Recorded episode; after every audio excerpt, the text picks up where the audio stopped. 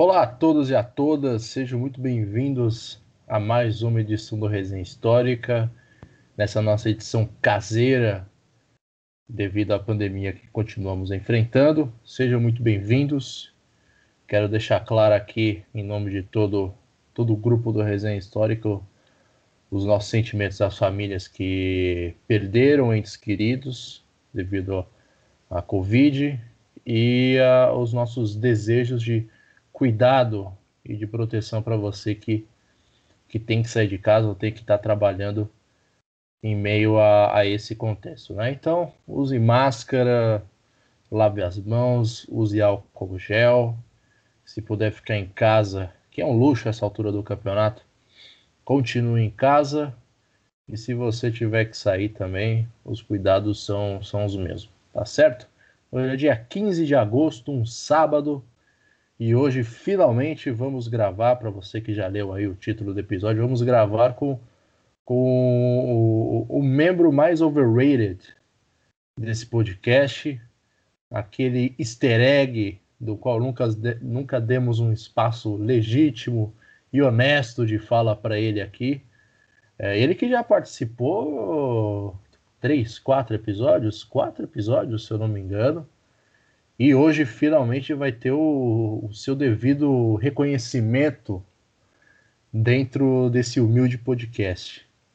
Nosso querido Fernando Camargo. Já passa a palavra para ele para ele dar boa tarde aqui a todos vocês. Mas antes disso, quero apresentar quem está aqui nessa live conosco hoje. Começar por ela, Marina Celestino. Marina, boa tarde. Obrigado pela sua participação mais uma vez com a gente. Salve, salve, galera do Resenha. Vamos com tudo, hein? Hoje, gravação com o professor Fernando. Vai ser aquela gravação, vida e obra, para enaltecer esse grande gênio que está aí disponibilizando um tempo aí da sua tarde para essa gravação e também compartilhar um pouco dos conhecimentos, um pouco, né? Estou sendo super modesta, um pouco dos conhecimentos dele em relação às coisas que ele produziu é, na academia, produziu como historiador. Já jogou aquela pressão, né? Um gênio. Já jogou a pressão. É, temos também a presença de Gabriel Rossini, diretamente do país Minas Gerais. Gabriel, boa tarde. Boa tarde, ouvintes. Boa tarde a todos aqui na, na resenha. Na real, tô de Guarulhos, né? Eu voltei para Guarulhos. E é um prazer estar falando mais uma vez com o Fernando, né? No, mais um episódio agora sobre a, a produção dele. Maravilha, Gabriel, que voltou do estrangeiro, diretamente de Minas Gerais, governado pelo novo, mas não tão novo assim, governo de Romeu Zema. Um grande abraço bem sarcástico para ele. E por último, mas não menos importante, Lucas Fontoura. Boa tarde, Lucas. Boa tarde, queridas e queridos ouvintes. Bora para mais um papo aqui bacana com o Fernandão, que está indo agora para o seu quarto episódio. Já perdeu a oportunidade de pedir a música no Fantástico. Continua sendo a nossa figurinha carimbada ali na arte. E é sempre um prazer estar com você, principalmente falando sobre a sua pesquisa, que me é muito interessante. O Rago sempre recomendou que eu lesse seus trabalhos e que me aproximasse de você, e foi um prazer imenso me considerar amigo. Então, bora para mais um papo lá.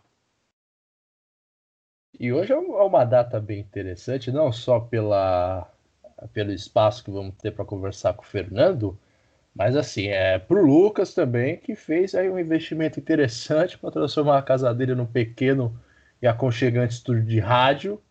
E tem a oportunidade dele testar novos equipamentos hoje. Se vocês pudessem enxergar aqui com vídeo, vocês ficariam surpreendidos com a qualidade e o investimento que esse jovem adulto fez. Então também é um dia de estreia. E agora, sem mais delongas, professor Fernando Camargo, boa tarde, a palavra é sua. Boa tarde, boa noite, boa madrugada, bom dia a todos. Primeiro que queria agradecer a apresentação, Uh, acho que além uma das qualidades, né, desse podcast é que as pessoas são mentirosas também. Eu acho que isso é uma é uma é uma é, uma, é, uma, é um é um elogio bastante grande, uh, mas agradeço de coração. Acho que né, começamos no, no foi do terceiro episódio, o primeiro, é o que eu participei, que foi sobre metodologias e fontes históricas, se eu não me engano né, nas suntuosas instalações da Pontifícia Universidade Católica de São Paulo, né, nos grandiosos estúdios uh, lá do curso de, de, de, jornalismo, de comunicação, né, é, e feliz realmente estar aqui, né, aqui no, nesse nosso, aqui no cativeiro, né, estou em São Paulo, né, nesse momento, aqui no cativeiro do Jardim Esther, ah, se cuidando também, né? Como todos devem ter, tem que se cuidar nessa situação, né? Não dá para nós fazermos com uma boa parcela, uh, sobretudo aqueles que estão situados geograficamente na, no Planalto Central, né? De, é, é, de fazer como que se 100 mil mortes, 100, 106 mil mortes fossem coisas irrelevantes. Não é? Então, queria agradecer mais ou menos esse convite. Vocês vão perceber que é, realmente essa coisa de vida e obra é algo criado pela mídia, né? ainda mais que agora temos ali o Lucas com seus equipamentos de um youtuber assim de última, né? de quatro costados, né? um youtuber de, de, de pujança midiática, né? Então, estou disponível para vocês perguntem, para nós conversarmos aquele papo beleza de sempre, que sempre é muito gostoso, sempre é muito bom.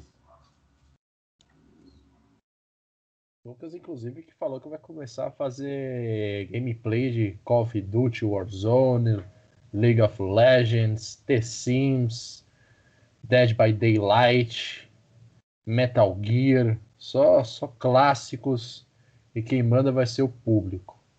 E antes de mais nada, vamos situar você ouvinte quem é Fernando Camargo. Fernando, formado em História, atualmente dá aula na Federal do Tocantins, no curso de RI.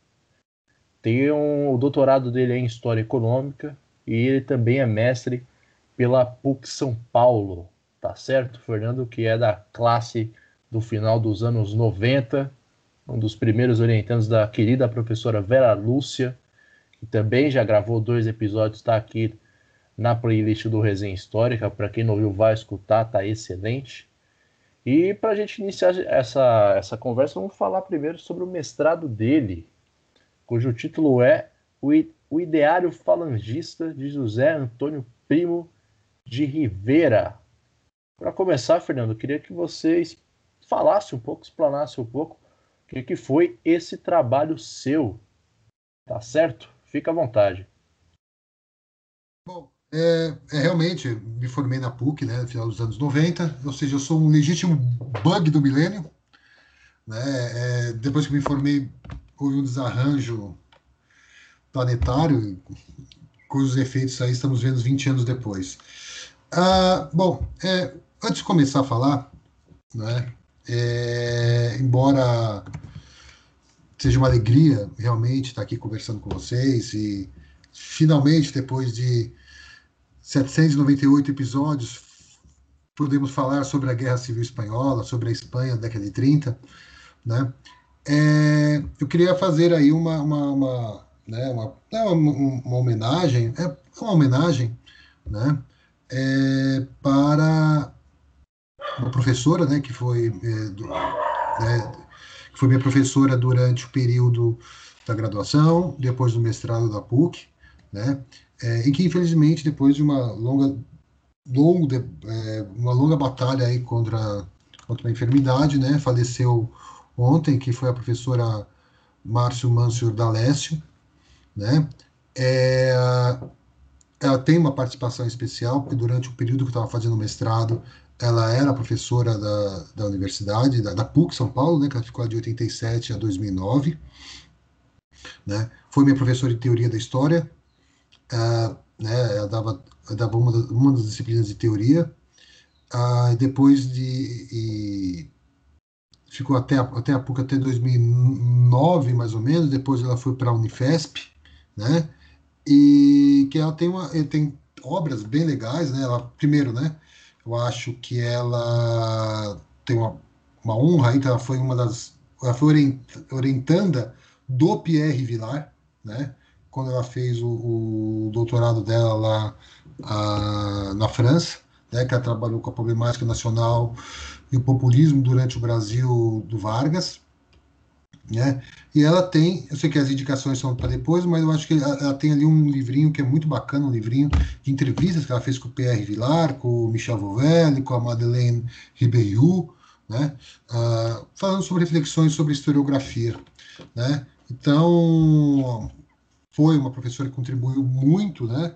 É, também para a elaboração do mestrado, com ótimas é, é, discussões. Então, de certa maneira, eu queria, né, é, humildemente, dedicar a parte da, da, da minha fala de hoje para a Márcia, né, que ela vai fazer muita falta porque era uma historiadora muito arguta, muito muito precisa nas questões a, a metodológicas, né? Então, vamos lá, né?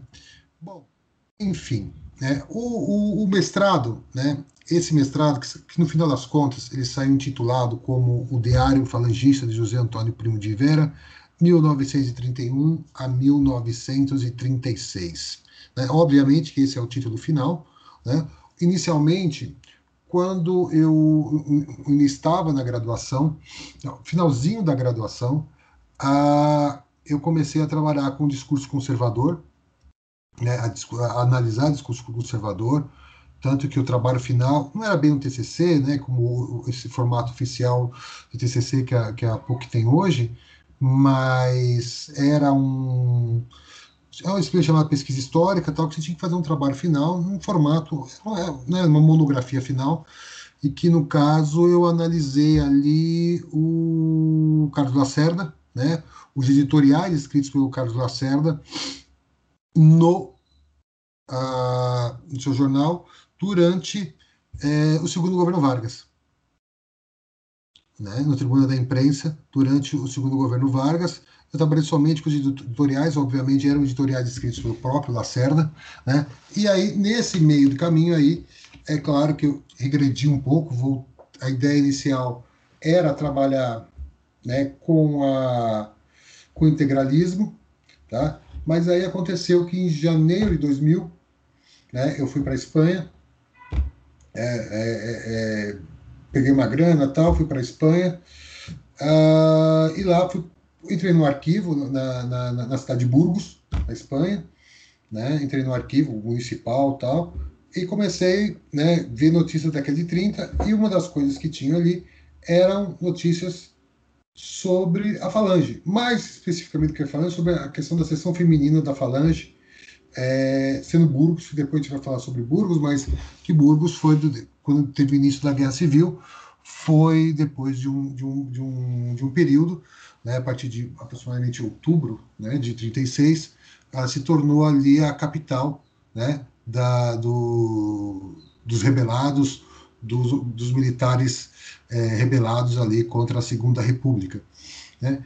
Então, uh, voltando para o Brasil, tal, voltei, aí fui conversar com quem já estava, né, com quem já tá começando a trabalhar o projeto, que era o professor Antônio Rago, né?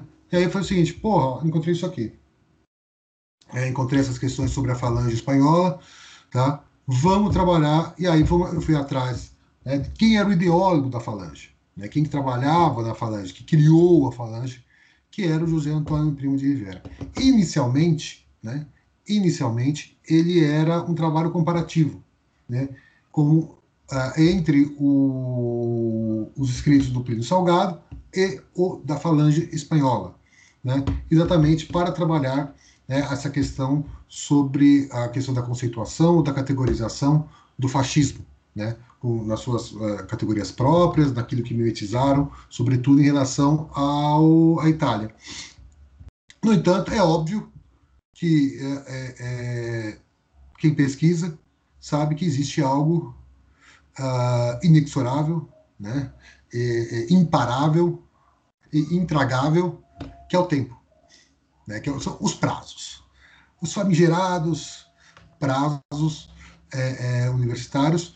Então, uh, como né, naquele período você já tinha uma, já, já existia uma vasta produção sobre a Segunda República, uh, mas sobretudo concentrado nas questões sobre a esquerda, né, eu falei assim, não, alguém tem que discutir, alguém tem que pensar a questão da direita né, durante a Guerra Civil Espanhola ou durante o que o Pierre Blouet vai chamar né, da Revolução Espanhola, que já começaria durante a Segunda República na década de, eh, a partir de 31. Né? Então, o mestrado, né, ele se concentrou é, exatamente em pensar como, né, qual foi a dinâmica em que dentro da, uh, do, do espaço espanhol emergiu a falange espanhola, né? que alguns vão tratar como o, uma, uma, o fascismo espanhol, outros simplesmente como um, um, um, um partido conservador, reacionário. Né? Então, a discussão rodou em torno né, de se analisar realmente como se dava ali os nódulos constitutivos do pensamento do José Antônio Primo de Rivera. Maravilha. Dando sequência aqui, Lucas, tem algumas questões para o Fernando já. Tenho. Na verdade, é, eu queria que você explicasse um pouquinho mais, Fernando. A gente sabe ali que a, a Espanha tem uma história bem complicada, bem complexa. É, tinha tido pouquíssima experiência com a questão da própria República. E eu queria que você falasse um pouco mais da importância do Primo de Rivera e também da importância que vai ter esse ideário de falange. Queria que você explicasse um pouco esse conceito de falange. Tá legal. É... Bom, rapidamente, assim, antes de entrar na falange. É... Entender a situação em que a Espanha se encontra naquela década de 30. Né? Uh, a, o Estado espanhol né, na década de 30, né, é, ele havia sido já pensado e refletido como, né, como o Trotsky coloca, né, Leon Trotsky coloca, que era o elo mais fraco é, do capitalismo europeu. É? Coisa que o Marx já havia falado também. Né? As pessoas acham que essa frase é uma frase original do Trotsky, não é do Trotsky originalmente. Quem fala isso é o Marx lá no século XIX. Né? O Marx tem uma série de estudos sobre a Espanha, né? Uh, sobre a situação da Espanha na década de 70 e década de 80, 60 e 70 do século XIX. Né? Só a questão é a seguinte: uh, o, o, o Lenin aborda também a situação da Espanha é, no seu imperialismo, fase superior do capitalismo, né? A, a Espanha, na década de 30, ele é um país miserável.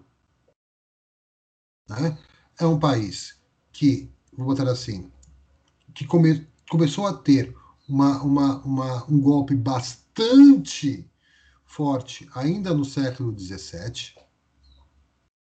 Tá? A decadência espanhola começa ali no século XVII, sobretudo depois da separação né, da União Ibérica.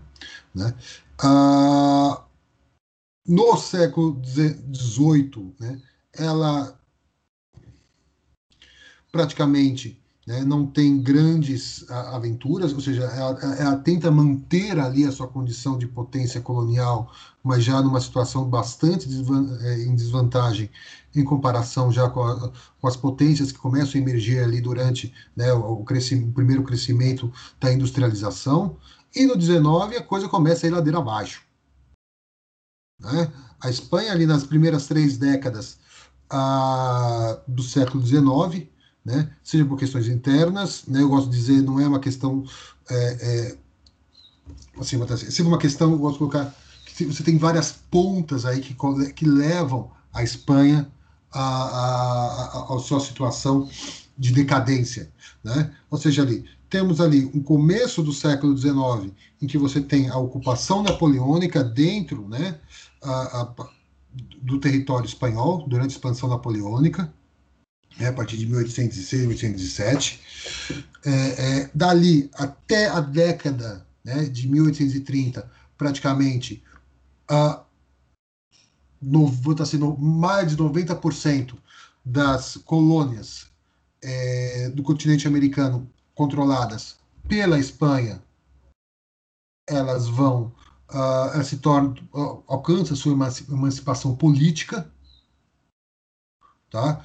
Passa ali da década de 30 até a década de 60, da década de 70, em conflitos internos pela legitimidade do poder,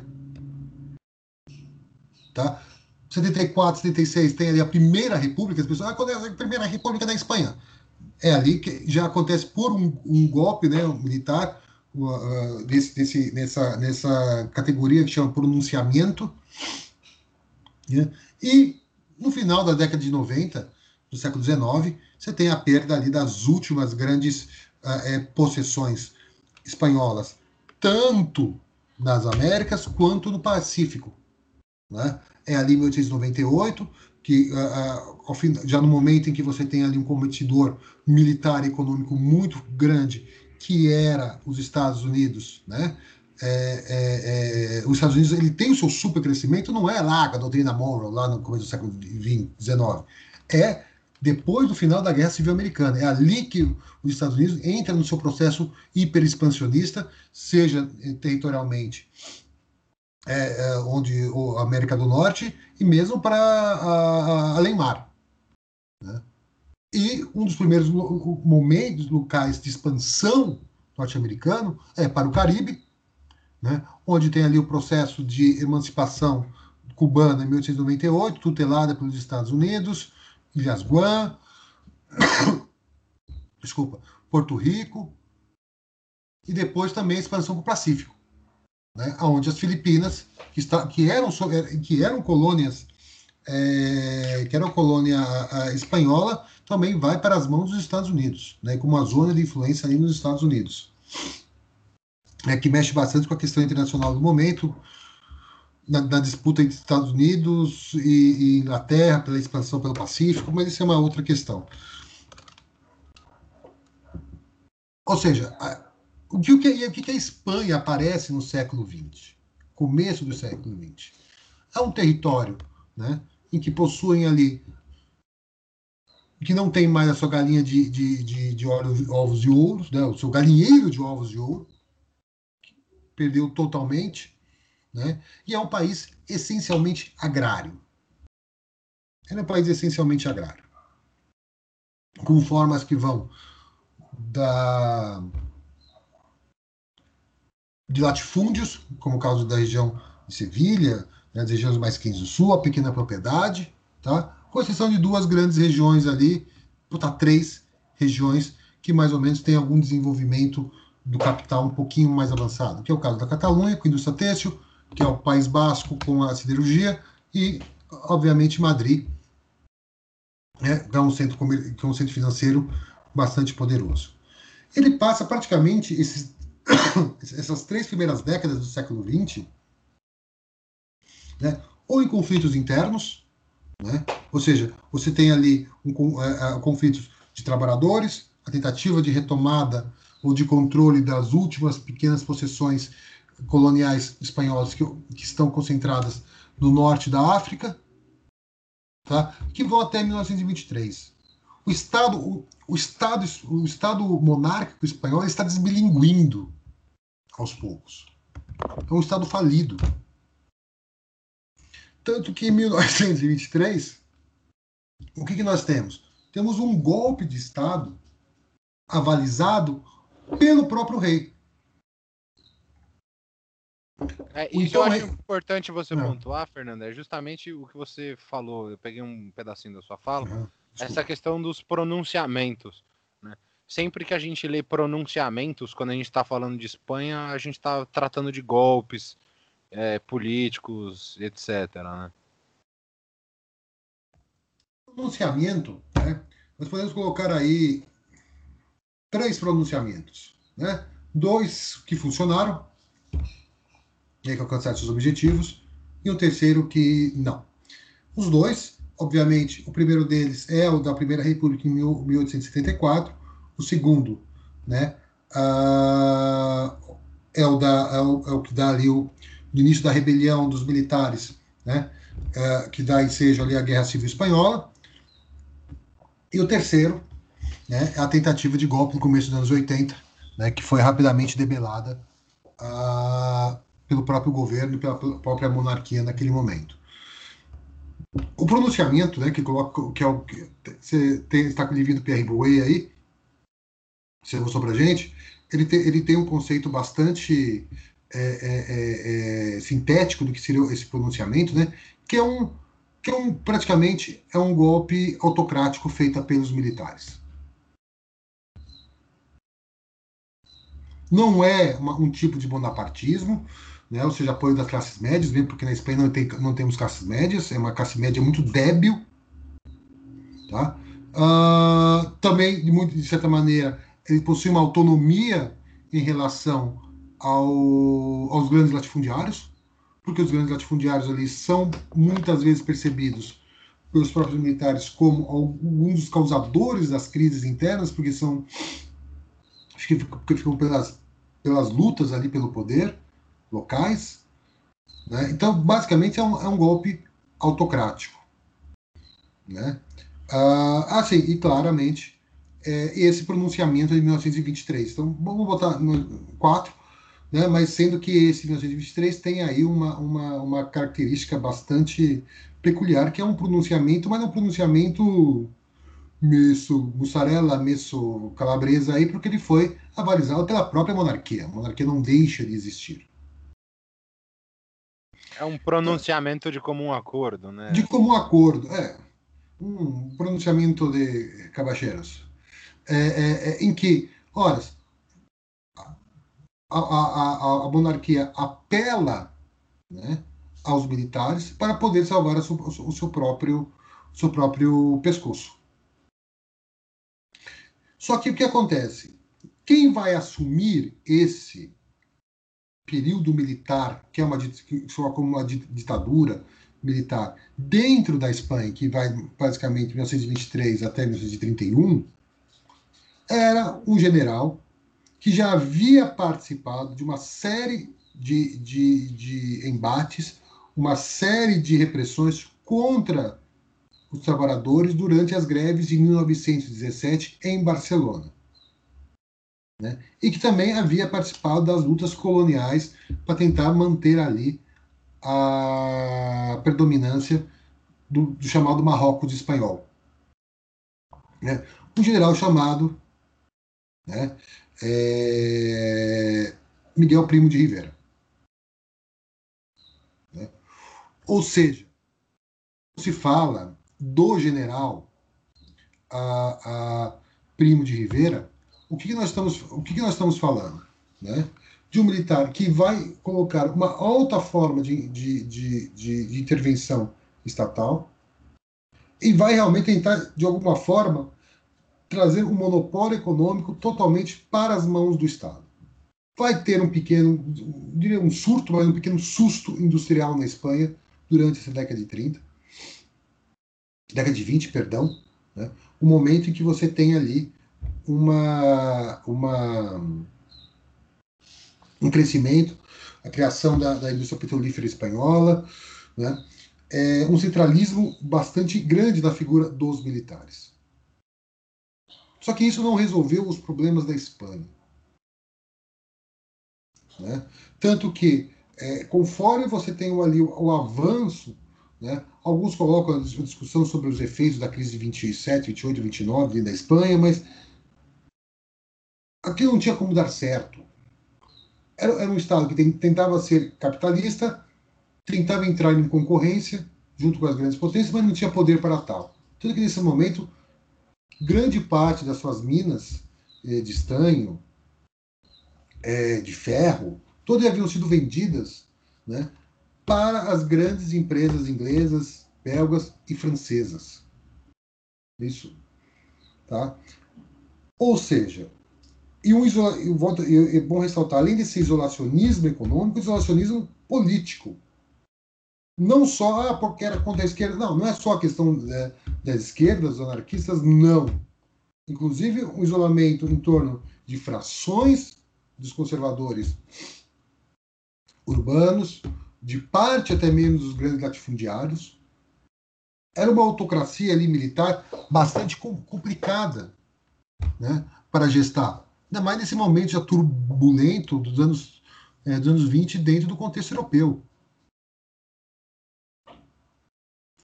O que acontece? Em 1931 você tem ali o que vai chamar eleições municipais, né? eleições municipais que vão redundar. É, até hoje não se teve a contagem final dos votos, tá? até hoje não se teve o resultado. Mas que em algumas capitais e algumas cidades maiores mostravam que era a vitória do que de representantes mais ligados a uma certa fração progressista. Né? Nada, gente, cuidado, não é Partido Comunista, não são anarquistas, nada disso. São frações um pouquinho mais progressistas, um pouquinho menos incivilizadas, vamos colocar assim. Tá? E que, no final das contas, a monarquia espanhola ela caiu de madura. Ela cai de madura. Ela não tem mais sustentação. Né? Ah, e a, então, a partir de abril de, de, de, de 1931, você tem ali a instituição da Segunda República Espanhola. É a partir dessa desse momento que vai emergir que, obviamente, que diversos grupos monárquicos né, e militares, obviamente, eles vão ser colocados, é, eles vão ser afastados do governo. Né? Vai ser um governo, até certo ponto, progressista. Um progressismo bastante complicado, que depois a gente pode até conversar sobre isso, bastante complicado, mas é uma vertente progressista em que liberdades liberais políticas mínimas serão instituídas. Tá? E é obviamente que, seja os artífices do antigo, entre aspas, antigo regime, né, ou aqueles que ainda de alguma certa forma possuíam um apoio, não vão, não vão gostar das transformações que vão ocorrer com a Segunda República. Discussões impensáveis que até então ocorriam, como é o caso do, da, da, questão da, das autonomias, vão entrar, das autonomias das comunidades, entram ali em jogo, entram em voga naquele momento. Né? E aí é dentro desse cenário né, em que vai aparecer o filho do general, um dos filhos do, primo, do general Primo de Rivera, José Antônio Primo de Rivera, que era um, já era um advogado, era um advogado que teve aí uma ação, né, é, que por que pareça uma, uma ação bastante ativa na vida universitária espanhola na década de 20, né, é, mas que toma para si naquele momento toma para si aquele momento, que eu gosto de dizer a defesa da memória do pai. As primeiras ações públicas do José Antônio Primo de Rivera são em defesa da memória, da memória do pai ou das ações do governo do pai. Né? só um parênteses, o general Primo de Rivera ele não ficou até o final da, da ditadura. Ele saiu em 1930. Em menos de um, um ano, uh, tem mais uns dois, dois generais ali que ocupam, mas praticamente era um governo controlado, formado e formatado pelo Primo de Rivera. O que acontece é o seguinte: que quando você tem ali o primo de, o primo de Rivera, o José Antônio, né, ele vai tomar para si a, a defesa do pai, mas ao mesmo tempo começa-se ali a brotar ali uma, uma certa concepção de Espanha, ou uma certa concepção política e econômica do cenário espanhol. Por quê? É, quando chega a Segunda República, né, um sistema que até então era unipartidário, que era a União, se existia um partido, União Monárquica Nacional, se não me engano, União Patriótica. É, obviamente se torna, se torna um, um Estado com multipartidarismo. E ele vai criar um partido. Esse partido se chama Falange. Falange Espanhola. Né? E é nesse momento em que, é, quando ele começa a fazer os discursos dele,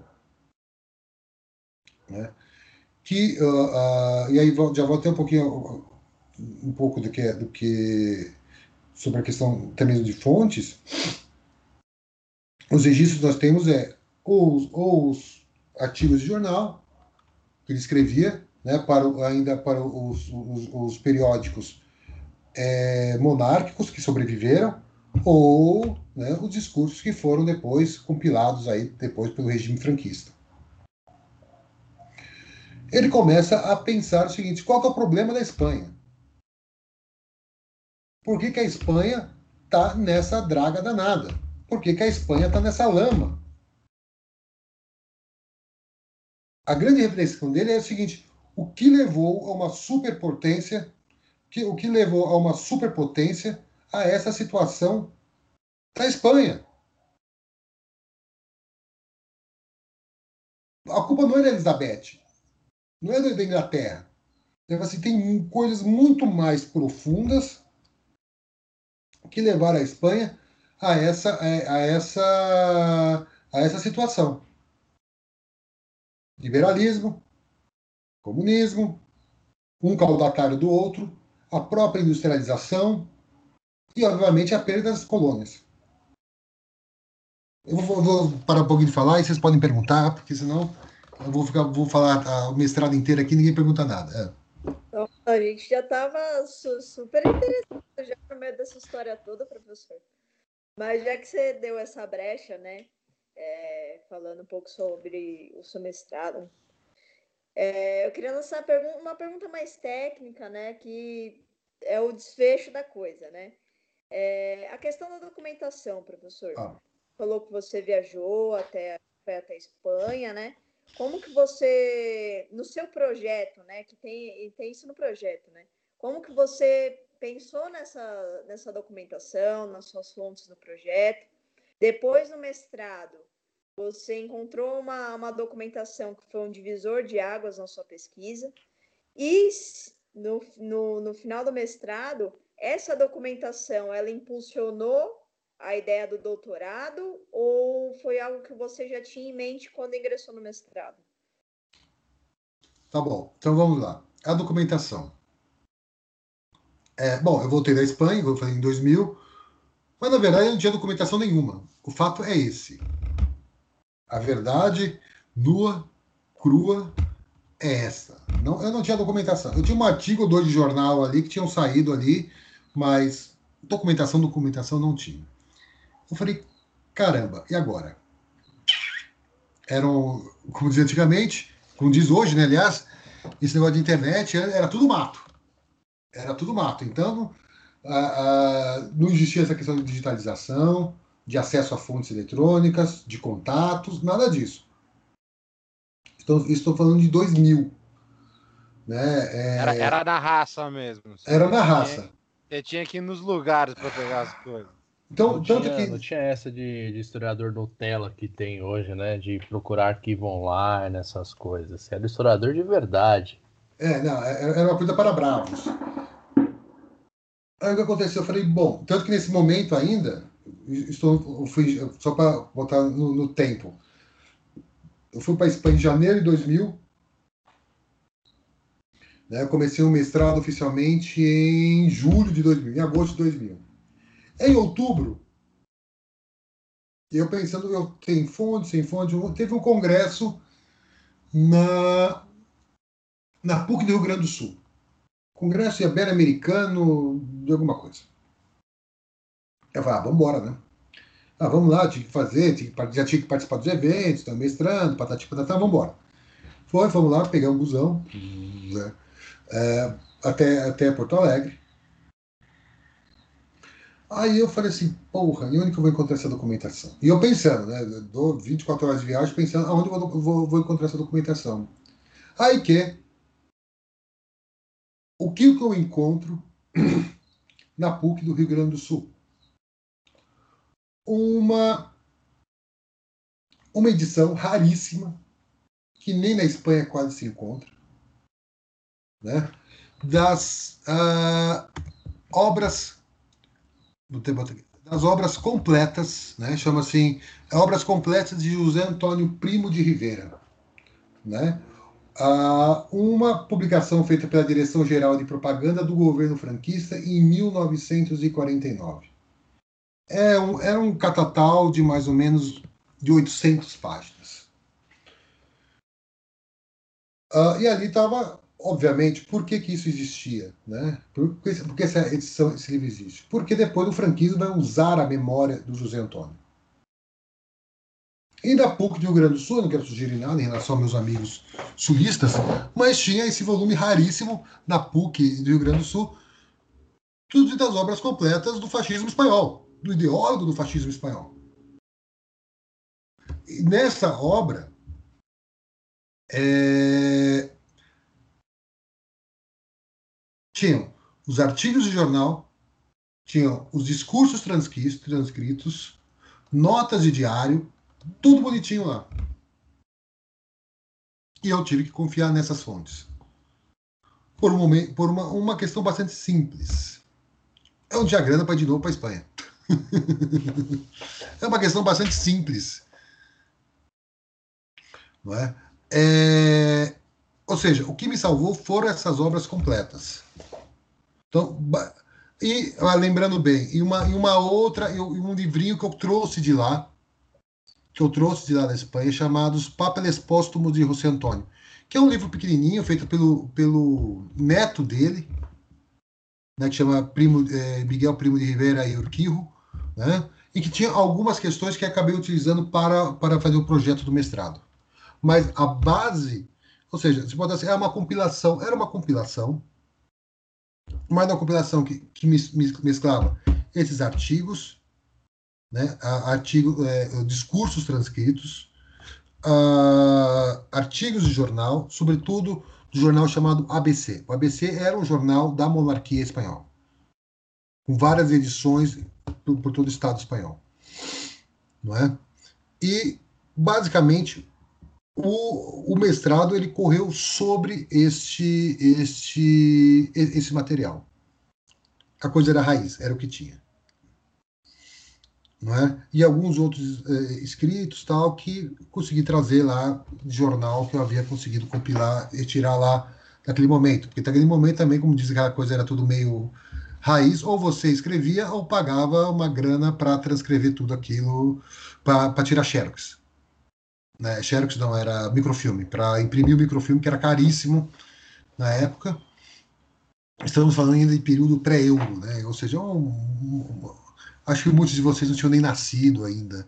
Pelo menos, não sei. O Lucas, não sei que é meio, já é meio caidaço, mas os outros três eu acho que estavam ali, eram jovens. Muito, tinham nascido eram muito jovens. Pouquinho, eu nasci em 92, mas eu tô inteiro. Ah, então tá bom. 92 com corpinho de 95, muito bem. É, então, Marina, é, basicamente a, a, o trabalho ele rodou em torno né, é, as fontes utilizadas foram em torno aí desta, desta, desta documentação. E uma outra, um outro problema, já só para aproveitar, eram as referências bibliográficas. Né? Porque você tem ali as obras clássicas do, do, do, sobre a Guerra Civil Espanhola, mas para analisar a direita da Guerra Civil Espanhola, é, é muita pouca obra eu lembro que eu trouxe os dois ou três livros lá, um chamado História de las Derechas, e um outro dois livros, obras lá, que é, uma, sendo que uma delas era feita por um cara de direita. Então, era, era mais ou menos para você poder colocar ali aonde aquele aglomerado de partidos de direita, de associações e organizações de direita emergiam ali naquele momento. Né? Mas as fontes básicas. Então, quer dizer, se pegarem, não peguem, tá? O exemplar do mestrado está na biblioteca da PUC, mas não peguem, né? Porque ele não está revisado, tá? Então, na época também. Deixa eu te fazer uma pergunta nesse sentido, que é um pouquinho manda. capciosa, mas é assim. Boa, manda. É, como envelheceu o seu projeto, o seu trabalho de mestrado? Porque assim, você fala dessa dificuldade das fontes, que na época é extremamente compreensível, e ainda hoje a gente vê assim, tipo, pouquíssima coisas em, em literatura é, traduzida mesmo. A gente hoje consegue ter acesso a muitas outras publicações em espanhol, etc. Mas ainda na Espanha hoje ainda continua tendo uma predominância muito mais da direita contando a sua própria história do que a esquerda ou alguém um tanto quanto imparcial, vamos colocar assim, né? Que a gente sabe que não existe imparcialidade na história, uhum. mas que alguém que pegue com, com um afinco, assim, todas as questões objetivas. A gente tem ali muitos estudantes, muitos trabalhos nesse sentido, vem crescendo essa, essa publicação, mas ainda existe uma predominância muito grande dos, dos grupos de direita.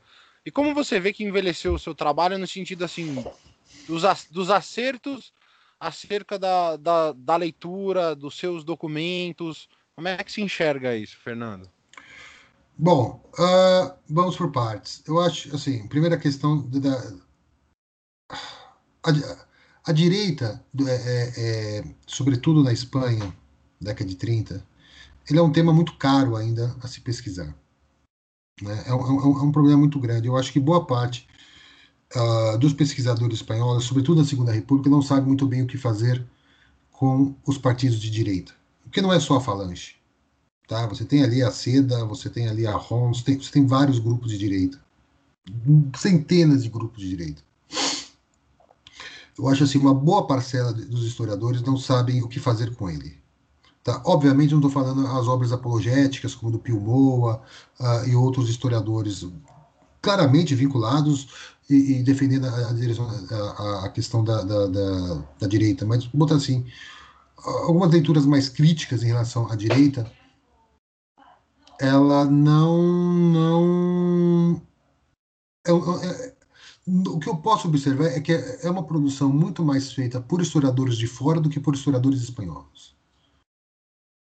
Né? A, a, a, a primeira, a, primeira grande que pensou uma primeira obra que foi pensada é uma chamada History Phalange, de, de uma, uma, orientanda do Paul Preston, que fez a biografia do, do, do, do, Franco.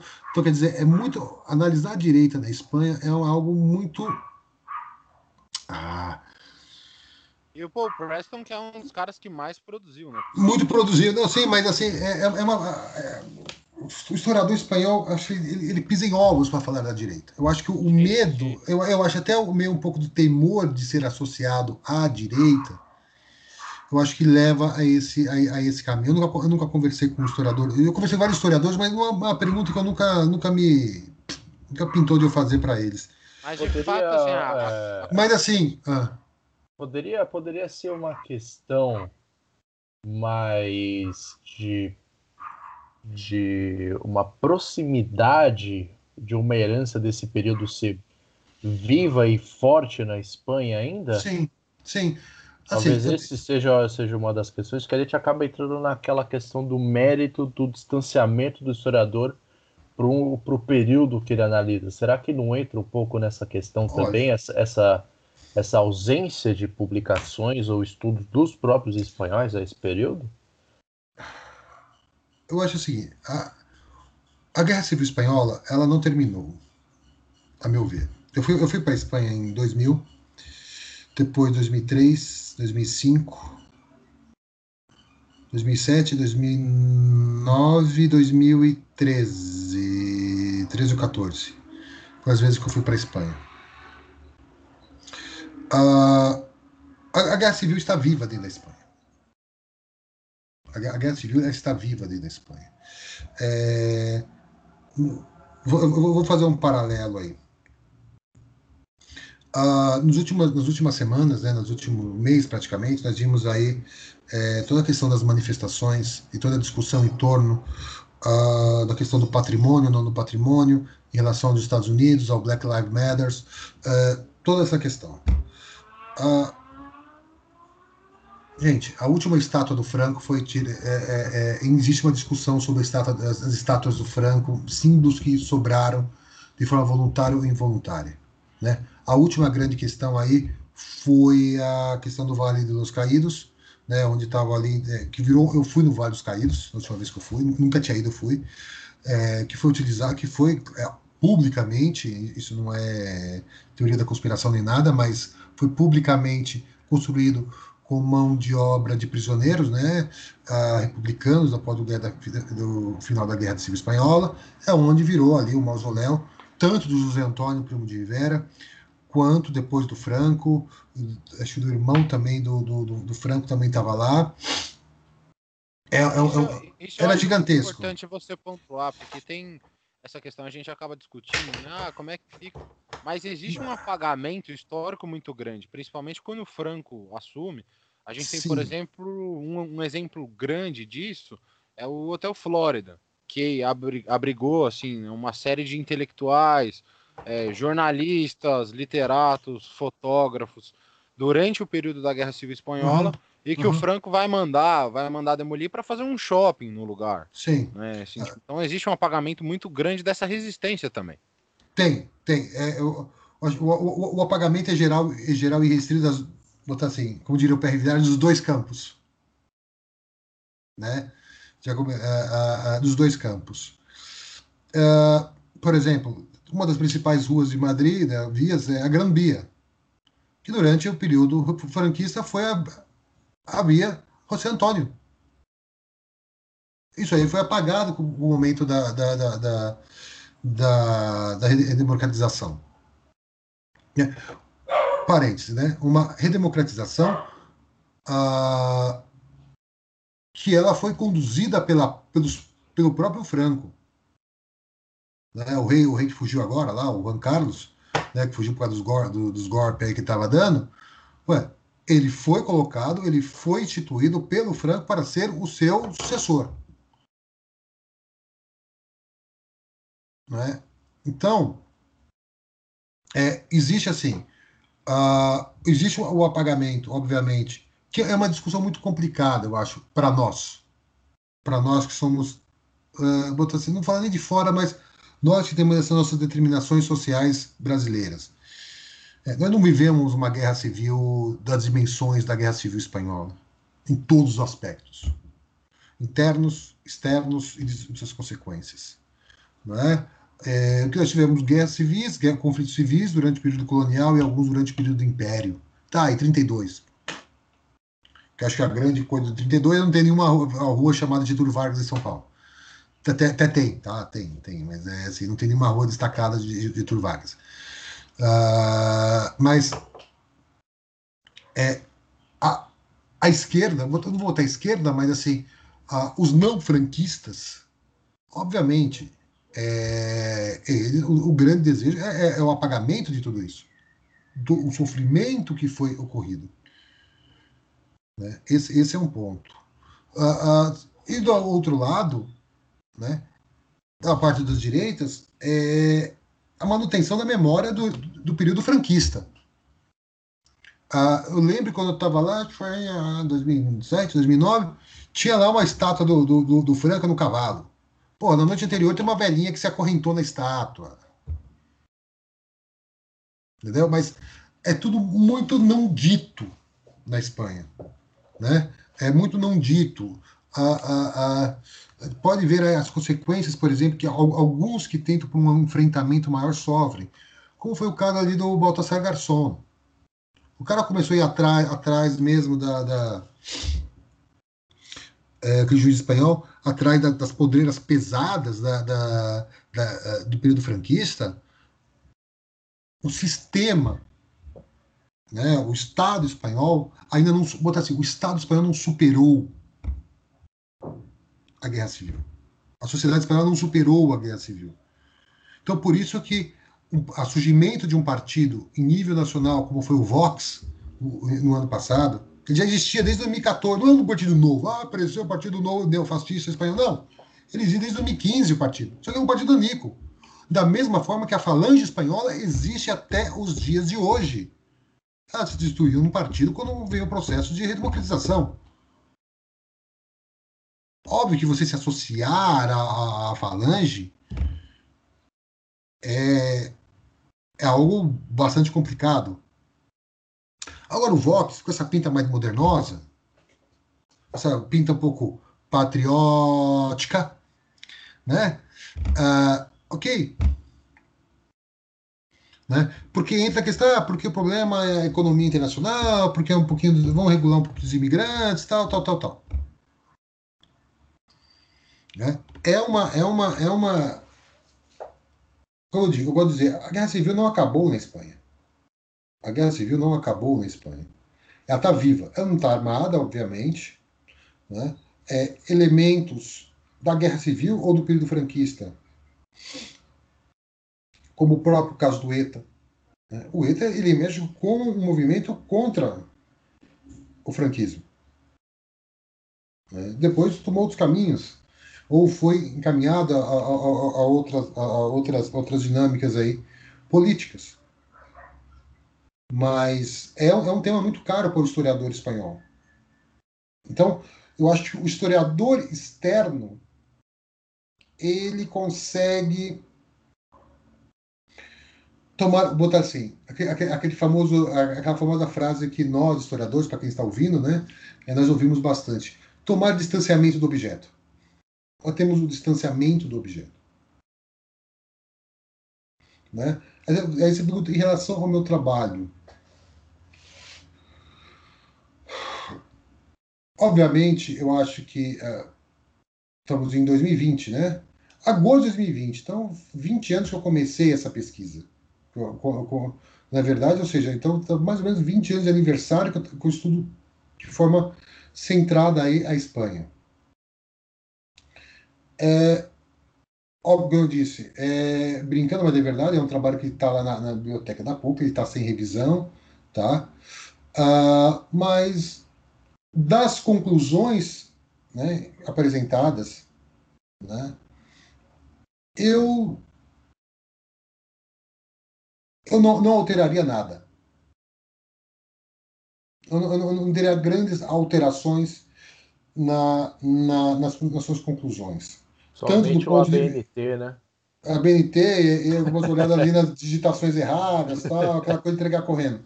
Mas, aí a BNT já é mais complicado, porque o cara vai ter que passar da datilografia para o Word, aí já é mais difícil. Não, eu, é, eu, eu, de VHS para DVD e de DVD para o modo stream, né? aí, aí, aí, o, que, que, o que, que acontece? É... Mas eu acho que relendo, né? Eu, eu tô, eu vou explicar já porque eu estou relendo o trabalho. É, obviamente que 20 anos de estudo te levam a alguma, alguma maturidade sobre alguns temas. Né, sobre alguns, algumas abordagens teóricas, metodológicas, né? É, a época eu estava tava 25 anos, 26 anos, né? É, terminei, a, terminei a, a, o mestrado, mas assim, eu acho que certos imobilismos, uh, uh, engessamentos, um termo melhor, engessamentos metodológicos uh, serão revistos. Né? um deles, que para mim é, é, é, bastante claro, eu acho que para mim na minha cabeça já amadureceu bastante essa questão, é a questão sobre considerar o, o, o fascismo algo exclusivo da, da Itália ou algo que se, se transbordou para outras fronteiras. É, é, óbvio que é um fenômeno, o fascismo, o, o fascismo italiano é o, né, é o pecado original, é, é, a, é a semente original, mas de forma velada é, botar de forma subsumida, né, de forma oculta ali, é, o que você teve durante a da criação do, do, do, do da, da, falange é uma tentativa, claro, de se realizar um simulacro do fascismo italiano. Né? Talvez daí você pode realmente, que alguns autores colocam o fascismo espanhol seja uma categoria própria. Né? Não é um fascismo que vai buscar, por exemplo, o grande, o grande, é, a grande indústria. Não está interessado no grande capital. Não, é muito pelo contrário. Ele é extremamente regressista. Ele fala assim, uma, uma das condições de miséria da Espanha é devido realmente ao seu processo de industrialização. A Espanha precisa voltar a ser essencialmente agrária, antiliberal. Ele tem conclusões bastante lógicas, como todo, é, é, como boa parcela dos pensadores da direita, do fascismo, do nazismo tem. Eu acho que uma coisa né, é, é, é não folclorizar a direita. A última vez que nós folclorizamos alguém da direita, olha essa nossa situação que está. Ah, porque cara é malucão, porque ele é doidão, porque. Não. Então, uma condição muito séria. Né? É, é, é, acho, a, acho a grande lição a minha do, do, do mestrado é não folclorizar a direita.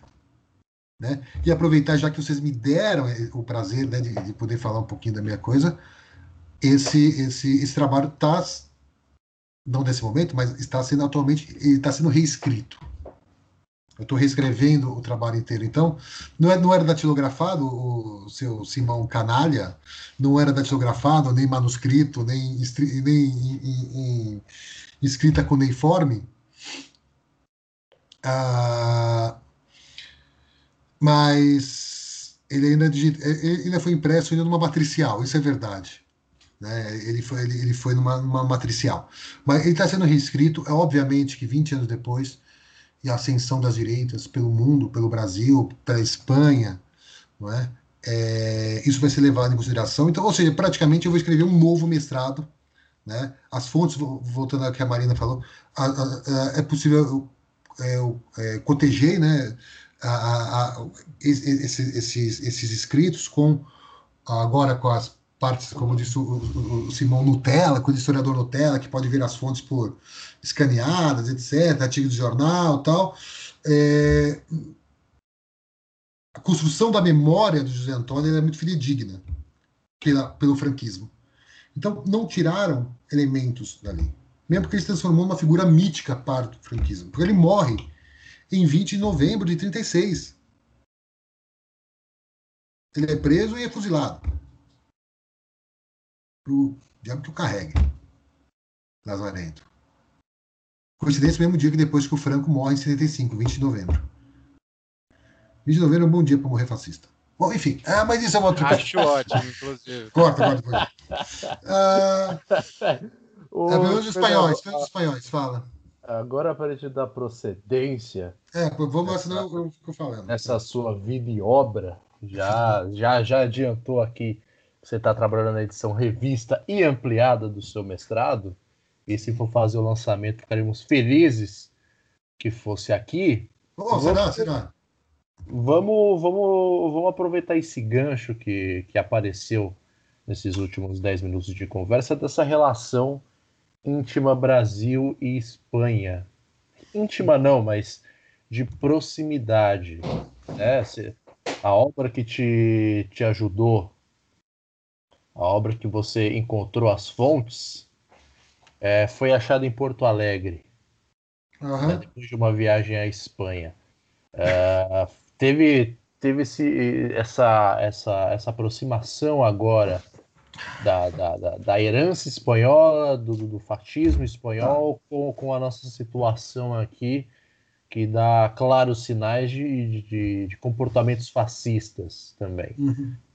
É, e agora a gente vai entrar no seu doutorado, que trata justamente dessa, dessa relação Brasil e Espanha dentro do, do contexto da Guerra Civil, que, e que, para quem está ouvindo, o título do doutorado do Fernando é O Brasil e a Guerra Civil Espanhola, Fluxos Econômicos e Negociações Oficiosas, de 1936 a 1939, um período ali, final da década de 30, bem, bem conturbado no mundo todo, principalmente na Europa, a gente sabe o que aconteceu depois, né? mas até então, o, o, palco das grandes atuações da década de 40 estava tava sendo montado e, e, e, os próximos atos ainda eram, ainda eram bem assustadores e bem incertos no, no velho continente.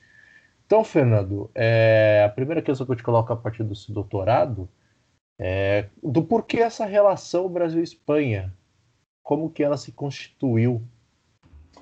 Tá legal. Aí depois, ah, aí depois disso, enfim, a gente dá procedência aqui, eu passo a palavra pro, pro Gabriel, depois ah. é, para Marina e a gente dá procedimento aqui nessa resenha. Beleza. Uh, seguinte, é, o, o, de, onde, de onde apareceu esse doutorado? Uh, durante um dos nódulos do pensamento de José Antônio era a hispanidade. A questão da hispanidade. Hispanidade seria a, a, a, o espalhamento da visão espanhola para o mundo e, sobretudo, numa tentativa de recolonização. Isso foi em 1930, tá? De recolonização das antigas colônias da América, da antiga América Espanhola, América Latina. Ok? Então, o que, que acontece nesse período? É, eu, eu, falei, gente, o, o, o, o Antônio está falando isso, mas ninguém fala do Brasil. Isso quando eu acabei. Então, a, a hispanidade já tinha me dado um clique já durante o período do, do mestrado. Acabou o mestrado, defendia, é, entregou a porra toda. Tá? E o que, que acontece? Uh, eu falei assim: não, não é possível que não tenha nada em relação do Brasil com a Espanha. É impossível. Sobretudo durante a Guerra Civil Espanhola.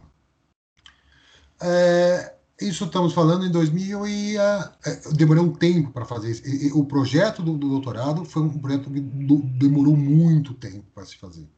Muito tempo, demorou, demorou uns três anos para se fazer esse projeto. E aí, o que, que acontece? Esse projeto eu falei assim, bom, uh, comecei a conversar, né, é, com outros professores da PUC, e aí um glorioso historiador da história contemporânea da, da Pontifícia Universidade Católica, o professor Antônio Pedro Tota, ele falou, oh, tem aqui uns, uns tem aqui uns, uns, uns, uns, uns telegramas aqui do, do Vargas, do Franco e tal. A que é o... tá perfeita, continua. Caralho, é, pô, é de fuder, é de fuder. Mas assim, é, em que eu, depois eu descobri que é um telegrama bastante conhecido, né, que é um telegrama mandado em outubro né, é, é, é de 36 para do Franco para o Vargas, agradecendo aí sacas de café e de açúcar é, que haviam sido enviadas pelo governo Vargas para os rebelados durante a Guerra Civil. Eu pensei, porra. Aí eu, de tudo isso, só tinha uma produção que era um artigo de uma professora também do Rio Grande do Sul, uh, Sandra Brancato, se eu não me engano, que falava de algumas documentações, de alguns contatos entre o Brasil e a, e a direita espanhola e, e, os, os, militares rebelados de julho de 36. E aí, eu falei assim: não, não é possível. Alguma coisa tem. Ou seja, naquele cenário, estamos falando década de 30, 35, 36, é um momento que o Brasil, o Estado brasileiro, ele tem um papel bastante importante dentro do jogo internacional. É um momento em que você tem Estados Unidos e Alemanha ali já numa de uma forma velada, é, de uma forma velada, para que uh, angariasse o apoio americano, o apoio, brasileiro. Então, o que acontece? Não é possível. Uma Alemanha que apoiou desde, desde, a primeira, desde o primeiro momento a guerra civil, os rebelados. Né? O governo franquista, a, a, o governo de Burgos, primeiro Salamanca, depois Burgos, dos rebelados, após o, o, o 17 de julho, ó, ele, ele, ele sustenta pelo apoio externo. Não é possível que não tenha nenhum efeito nisso dentro do, do Estado brasileiro, dentro da, dentro da diplomacia brasileira, dentro das Forças Armadas brasileiras, né? claramente naquele momento dividido entre americanófilos e germanófilos. Não é possível. É, é era uma coisa que, que, me intrigava. Eu falei, bom, ah, o que, que eu encontrei? Qual que foi o primeiro passo? Eu dei uma olhada nas uh, estatísticas dos contatos entre Brasil e Espanha. De onde que saiu esse café, esse negócio, esse café e açúcar? E aí eu descobri que uh, eu descobri que esse ele era um problema não em 36, mas em 37. E 38. Em 36 não. Tá, mas vou, vou deixar vocês perguntarem, senão eu vou, eu vou diretão. É, Marina, Marina tem uma questão para colocar para o Fernando a respeito do doutorado dele.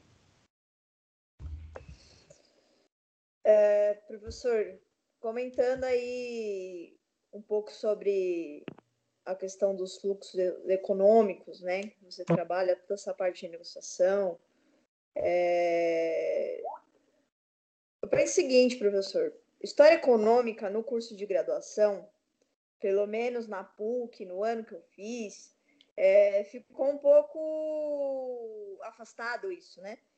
Então, assim, é, eu queria saber um pouco da sua opinião em relação à importância da história econômica dentro da graduação, na formação do, do historiador ou do docente, como trazer isso para a sala de aula, inclusive, né? E, e puxando um gancho também, né? É, em relação à história econômica, com outros temas da historiografia, né? Como que a historiografia ela ela, ela se monta envolve, é, envolve a, a história econômica, né? principalmente depois da segunda metade do século XX.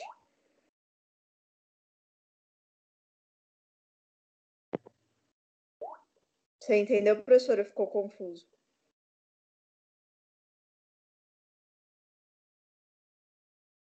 Fernandão, você está mutado. Desmuta o microfone.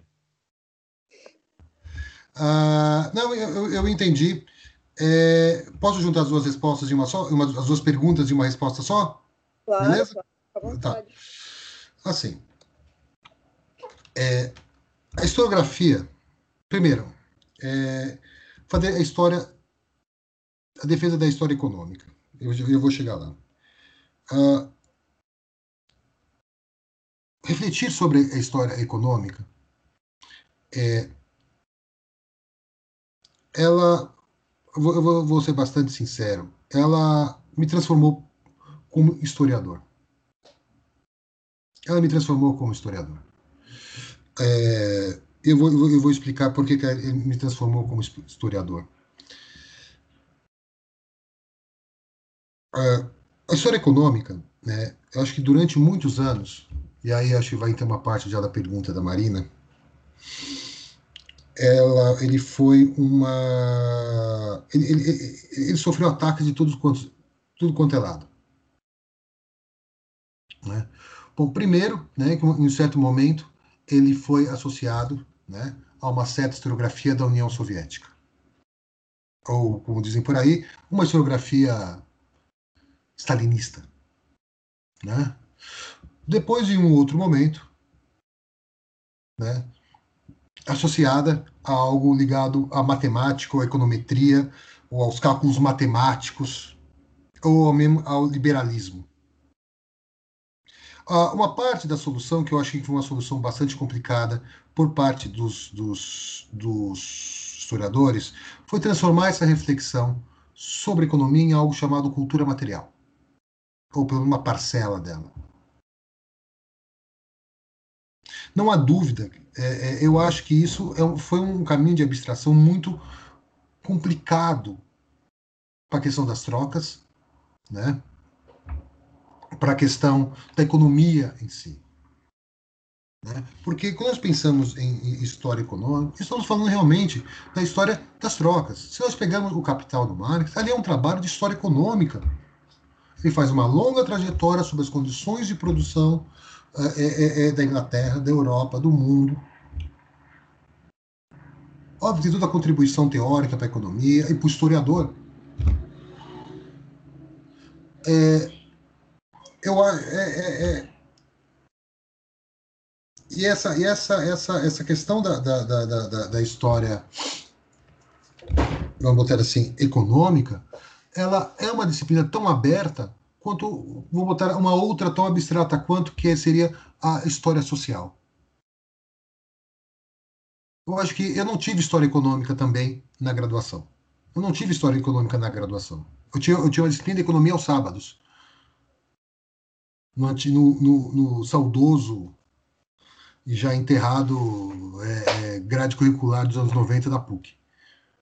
Era, era o que tinha. Era um momento de você pisar muito em ovos. Né? Ah, e muitos autores que, mesmo não fossem nem tão, nem tão rígidos, nem tão rígidos assim, ah, como o Brodel, ele foi colocado de escanteio. É, eu sei que muitos não gostam, ah, porque é dos análises. É um outro autor que eu tô, eu tô, eu tô lendo e estou estudando com muito carinho. Porque nós estamos aqui conversando, né? nós estamos aqui conversando à, à, distância. Vamos combinar por produtos, meios de produção, formas tecnológicas, transformações tecnológicas que estão vinculadas a toda essa história de trocas. Computadores, é, é, é, é livros. Gente, é, é, é algo material e concreto. Nós vivemos à base de trocas. Algumas são trocas materiais, outras são trocas, não gosto de falar imateriais, mas não. São trocas orais, visuais, sensoriais. Mas nós estamos aqui, nós temos os nossos contatos no, no cotidiano, seja à distância, seja presenciais, por meio de, economia. E quando falamos em economia, não estamos falando da economia uh, de oferta e demanda. Isso é um reducionismo ridículo. É um reducionismo para o qual os liberais tomaram para si a disciplina, ou que os outros falam assim, ah, não, então vamos falar da economia a partir do Estado. Chamou o povo de stalinista. Isso, isso é um absurdo que foi feito com a área de história econômica. Sendo que as maiores contribuições para a historiografia brasileira são da história econômica. Alguém vai discutir o Fernando Novaes? Eu não vou discutir o Fernando Vaz do antigo sistema colonial. É uma obra da história econômica, de um programa de história econômica. Alguém vai discutir o, o, com todas as discussões pertinentes, é óbvio. Não é eu não vou discutir o Fernando Novaes, óbvio que eu discuto o Fernando Novaes, mas assim, não vai discutir a relevância da crítica ou da conversa do Fernando Novaes. Tirando uma outra disciplina, ninguém vai dando da Fernando Novaes em graduação. Ou Celso Furtado, ou Caio Prado. A não ser a disciplina de historiografia. Ah, bacana. Que é um outro problema, que isso é uma outra discussão para outro, outro podcast. Então, assim, por exemplo, é vamos botar aqui, o Lux trabalha com a, com a, com a questão do, do, do Hemingway. Caramba, é óbvio que é uma obra literária, que é isso, etc. Mas tem questões materiais presentes ali no seu interior. Ah, mas para fazer história econômica, você precisa saber é, é, é, é matemática. Isso aí isso é uma bobagem.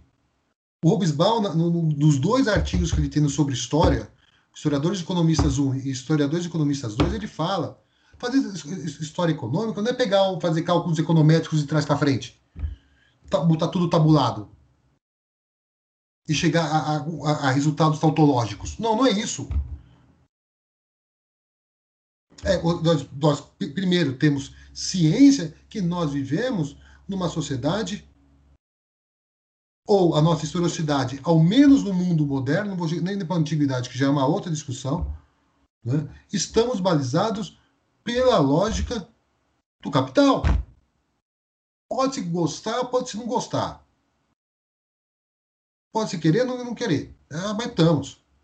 Ah, mas o escravismo. Gente, como outro dia um, um mestre, eu, eu vi ele falando, liberalismo e, e escravidão é Janus. As duas faces do mesmo corpo. Professor Wilson Barbosa Nascimento. E aí fica. É, é, e entram-se em reducionismos da mais diversas instâncias. Ou, ah, porque o cara vai trabalhar somente com cálculos. Isso é uma bobagem atroz, eu não sei nem por onde começar, porque é, é, é tão absurdo isso. Ou o cara da, ai, da cultura vai, vai, vai trabalhar somente a questão. Gente, as coisas. Por, por isso que eu estou relendo com muito carinho o Brodel. Você pode falar que não concorda com, com os análises, pode concordar com fulano Beltrano, mas a forma como está intrincada ali, no civilização material, as questões do cotidiano, da cultura, da economia, da movimentação, da geografia, é impecável. Você pode chegar, ah, não concordei com ele nisso, nisso, nisso, nisso. Então, assim, é... eu também não sei se a minha resposta ficou muito clara, Marina, mas é... eu acho que falta a graduação, a história, se pensar, não, não, não tentar é, é, fazer chicanas do que economia, do que são trocas. Economia nada mais é do que sistema de trocas. E nós sabemos que, a PUC preza muito pela troca da mensalidade pela educação. É, muito mais pela mensalidade que do que a educação, às vezes. Nossa, como prezam, né? A filantropia da faculdade ela é bem singela. Entendeu? Eu estou falando do da PUC, estou falando de outras instituições pagas. Estou falando da PUC que nós somos de lá, daquele território do Vaticano. Então, é, o que, que acontece? Eu acho que é, é, eu, eu acho que ele poderia, eu acho que pensar a história econômica, ela poderia é, é contribuir muito mais para a formação em diversos temas. Não, não, não só da, da questão econômica, de troca do capital, socialismo, planificação. Não, nada, não é nada disso. O historiador, por exemplo, assim, e de métodos de se pensar, de se estudar história econômica, de metodologias. É, é, é, a gente acaba virando aquela piada. Ah, porque o cara é de humanas, não consegue fazer uma tabela. Realmente, eu demorei muito para fazer minhas tabelas do doutorado. Porque eu não tive esse aprendizado. Eu aprendi, eu aprendi continuamente durante o, o, o doutorado. E com a ajuda da minha companheira, que é química, e ela me ajudou pra caralho. Beijo, Gigi. É, é, é, é, esse o ponto. Então, assim, a, e você acaba perdendo essas coisas no meio do caminho. Ah, só vou, eu vou dar um exemplo, já que não consegui falar das fontes do, da, pesquisa, é, eu tive que eu voltei às raízes mesmo. Eu tive que ir para o arquivo, sujar a mão. Ou seja, eu fui em arquivos ah, em São, no Brasil, nos Estados Unidos e na Espanha. É, no Brasil, basicamente, o que, que eu peguei? Os índices do IBGE, eu, eu trabalhei com índices do IBGE. Os dados, é, é, os dados macroeconômicos do IBGE, das, das, trocas entre Brasil e Espanha. Importação e exportação. Assim, eu sei que dentro, dentro, dentro da nossa educação brasileira, muitas vezes, as atividades de somar e diminuir é um privilégio para muitos. Eu, eu tenho ciência disso. Mas é possível você fazer um trabalho de, de história econômica é, sabendo regra de três. Porcentagem ah. básica. Eu não fui além disso. Eu, eu, eu não fui além disso. Então, o, o, E, primeira coisa. E uma coisa que eu encontrei foi as discrepâncias das exportações do Brasil, estudado por outros historiadores. A, ao meu ver, muitos não contavam, é, é, não contavam com essa em analisar esses dados em sentar a, a, a, gastar horas bunda, como eu gosto de dizer, para ficar pegar ali o manual do, do IBGE e estudar. Fui lá para o Rio, fui, fui lá para o museu lá. Museu não, para o arquivo do, da Biblioteca Nacional, da Biblioteca do, do, Ministério da Fazenda. Mas assim, Marina, é, eu acho que tem muito a contribuir. Muito, muito, muito, muito a contribuir. Mesmo para quem trabalha com literatura, com arte, uh, com esportes. Gente, não dá para desvincular o contexto em que a gente vive. Não dá. Não é fazer um monopólio da história econômica, não é isso. Eu, eu, eu sou um, até um pouco audaz o que eu vou falar, mas eu acho que a gente tem que recuperar muito, muito mesmo do que a primeira geração dos análises nos apresentou. Tomar as coisas pela raiz em seus múltiplos nódulos. Não é o reducionismo que acontece na década de 50, 60, 70, vira microhistória e essa, e essa fuleiragem toda. Não é isso. Estou falando lá atrás, os caras da década de 30. O Brotel, o Pfeffer. Você pode discutir, você pode discordar da, da, das conclusões que eles chegam. Que acho que essa é a nossa função. E propor novas ainda. É, mas é, ali eles amarram pontas. Eu acho que a gente perdeu muito isso, seja por questões políticas, econômicas, que não faz, seja, ah, é porque é coisa do partidão, do, do, da União Soviética, é porque é dos liberais, é porque é disso e daquilo. Eu sei que tem amigos, é, professores que, que tão, vão ficar meio bravos com o que eu tô falando, mas eu acho que tem que se voltar àquele pensamento, a uma certa metodologia que foi criada, obviamente aperfeiçoada, estamos em outro tempo, em outro espaço. Mas esses caras da década de 30. Eles não desprezaram Marx, eles não desprezaram as contribuições dos historicistas, não desprezaram o Adam Smith, não desprezaram o Vico. O que eles fizeram foi fazer um amálgama. Eu acho que nada mais ontológico do que isso. É, o Luiz tem um. Desculpa. Tem um, o Luiz, quando eu fui, fiz o seminário temático dele no mestrado, ele tinha uma, uma colocação que ele fazia que eu gostava muito, né? Que ele falava assim, olha, não é porque essa nova história ela está estudando novos objetos, novas fontes, que ela perde, né? Essa, esse rastro histórico, né? Que a gente tem. Então é basicamente como se a gente tivesse Marx e os primeiros pensadores ali como um, um farol e essas gerações que vieram depois com, com mini lanternas sobre outros sobre outros objetos. E eu acho que é uma, uma colocação muito pertinente. Eu acho que sim, de fato, a gente tem que criticar aquilo que merece ser criticado, uhum. Mas uhum. também ressaltar aquilo que se tem de muito positivo em todas as vertentes, em todos os movimentos né, que a gente passou. É, eu, eu, eu, concordo, eu acho que é o seguinte, uma, voltar. Ah, já, já, que você falou dessa crise das lanternas, que é a questão da historiografia. A historiografia, eu não sei como é que está agora, tal, mas é, é, como está no ensino da, da, da, graduação, que faz muito tempo que eu não dou aula de historiografia, né, é, não estou trabalhando no curso de história atualmente, mas é o seguinte, as pessoas precisam, teoria, eu vou voltar lá para o capítulo, ah, voltem escutem o nosso episódio 3 e 4, que fala disso, metodologia e, e, e fontes. É... Não dá né, para desassociar, como acontece muitas vezes, o autor, o texto do contexto. Já diria o glorioso professor Antônio Cândido. É algo indissociável. Novos textos exigem novas metodologias. Cada obra tem uma metodologia própria. A teoria é apenas uma visão de mundo. Não, não é apenas, é uma, é uma visão de mundo. Mas não adianta nada ter essa visão de mundo e apenas transpô-la de forma engessada, congelada para o seu objeto. Desculpem, amigos, quem fizer isso, vou usar o termo claro, vai dar merda. Vai dar merda.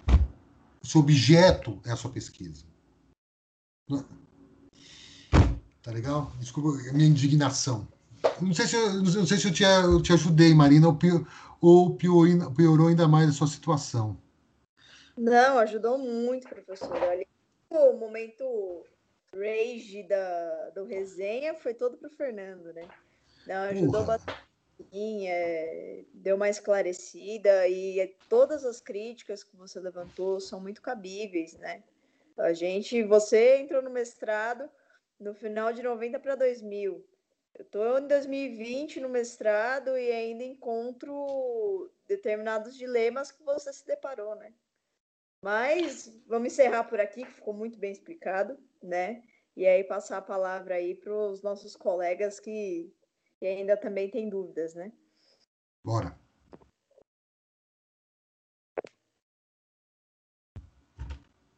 É, não, então, durante essa fala do, do Fernando aí, eu refleti sobre a minha área, né? Que eu pesquiso futebol. Sim. E realmente, é, história econômica do futebol são pouquíssimos trabalhos que, que você encontra, né? Assim, de cabeça eu só lembrei de um, que é do João Malaya, lá da Federal de Santa Maria, que é a inclusão do, do negro e do branco pobre na economia do Rio de Janeiro, nos anos 30. Então, eu acho que a, a minha questão é mais sobre como trabalhar com essas fontes econômicas hoje em dia, né? Ou, porque a gente não tem isso na faculdade, né? Sua crítica é, é justo. A gente também não sabe essa bibliografia mais nova porque simplesmente não temos nem, nenhuma matéria voltada para o econômico. Uh, tá bom, uh, uh, Cine, é assim. Bom, primeiro que a gente não sabe, né? Nem a mais nova, nem a mais velha. Né? Tem muita bibliografia sobre questão de história econômica. A gente perpassa ali, eh, basicamente, coisas básicas. Né? É, mas temos muita, tem muita coisa é, que vai. Que eu estava conversando, falando agora há pouco. Você pode ir tanto para o caminho, usar, usar outros métodos, agregar outros métodos matemáticos, como usar é, é pensar um sistema de trocas. Você trabalha com futebol, eu não sei o tema exato porque você trabalha com futebol, mas é,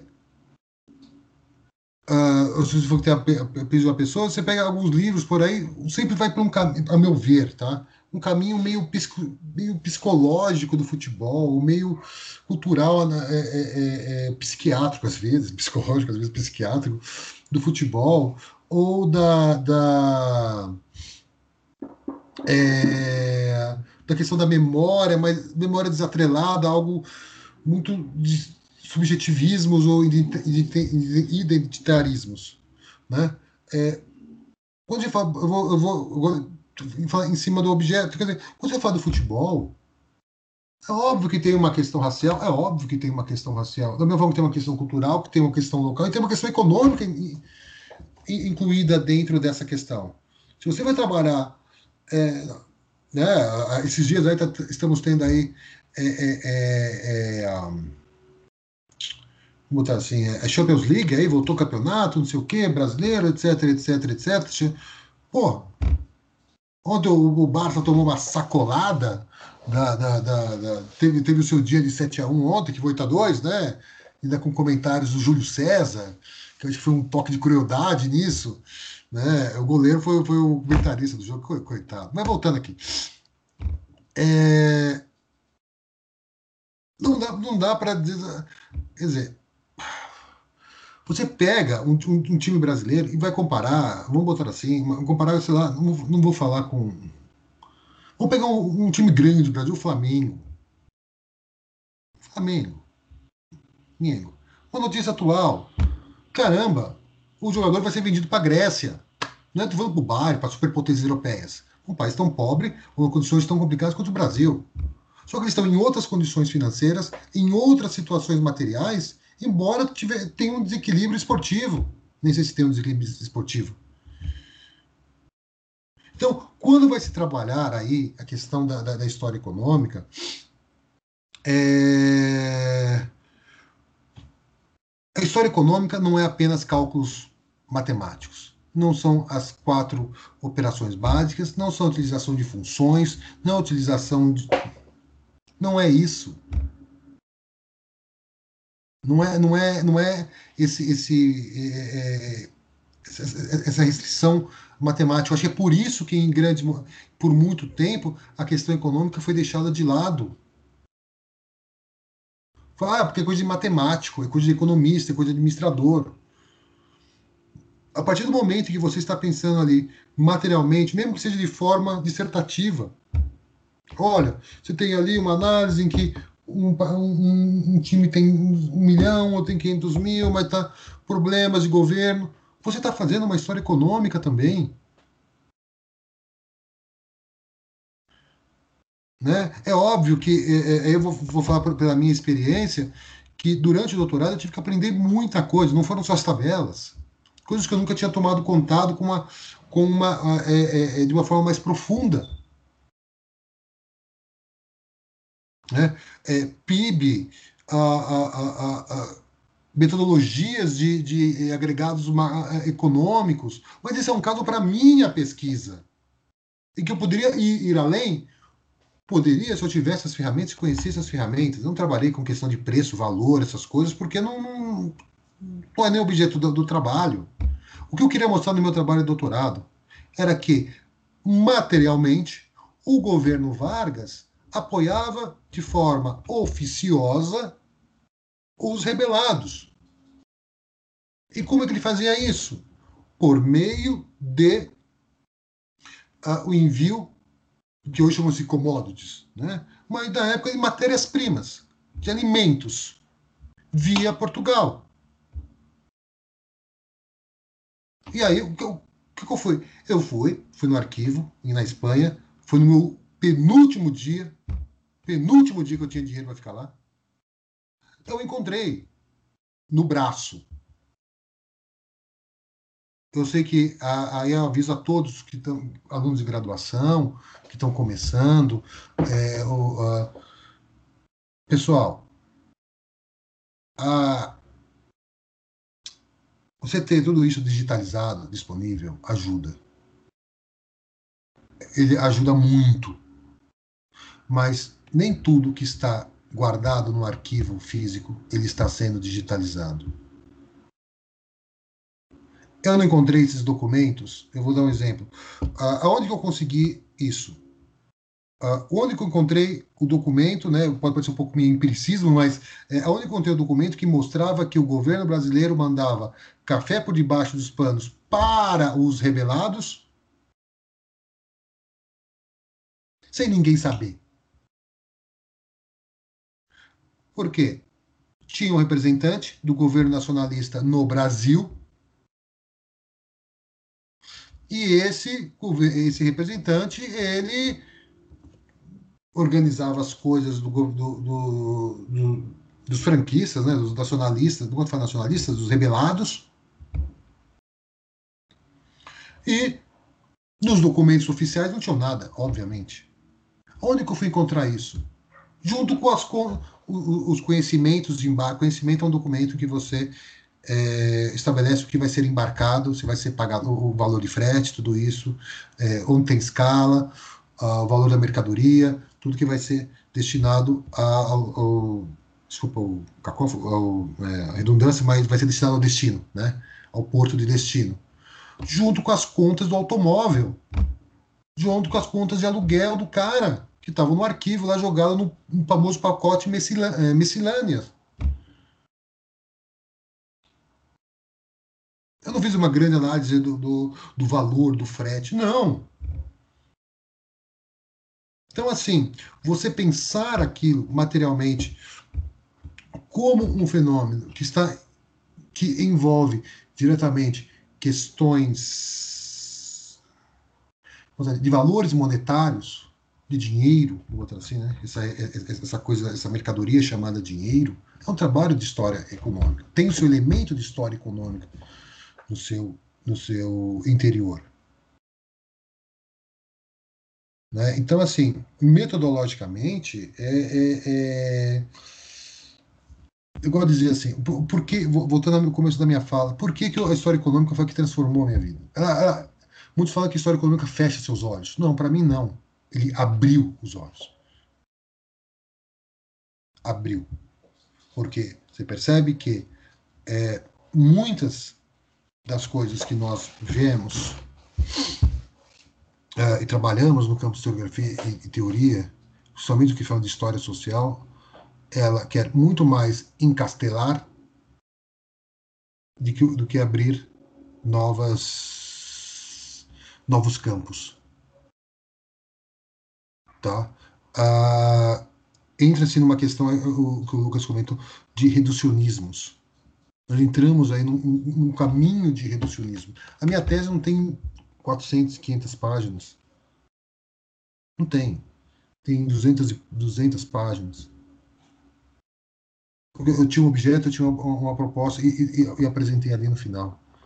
Ah, mas se você conhecesse matemática, poderia ajudar? Pode ser que sim. O meu objeto, o meu objeto de pesquisa, o meu tema, a, a, a minha hipótese, eu tive no começo, apresentei ao final. Contribuiria se eu soube, é, poderia contribuir se eu soubesse alemão, russo? Ah, com certeza. Mas eu não sei alemão e russo. Se eu ficasse 4, 5 anos rodando, uh, torrando dinheiro pela Europa atrás de todos os arquivos, poderia ser mais enriquecido? É, poderia, provavelmente. Mas uh, quem trabalha com todas, eu não sei qual é o tema, eu sei do futebol, o Lucas do Gabriel, do Simão é. Isso é literatura, né, Simão? Né? Me, me fugiu agora. O meu é História Nacional Mexicana, século XIX. História mexicana. Mexicana. A da Marina não sei. A da Marina a gente conversou uma vez, eu não sei o que, que é. A Marina que... estuda sermão de padre jesuíta. Eu Pô, sou é... discípula do Londonho. Muito bem, na biblioteca, as, as coisas estão na biblioteca. Está na biblioteca, está na biblioteca. Ah, que nem. É, vou, vou, dar um. Óbvio que não sei se é o seu tema. Ah, eu estava vendo a história do pensamento econômico brasileiro. Porra, você pega lá. O manual de Nóbrega.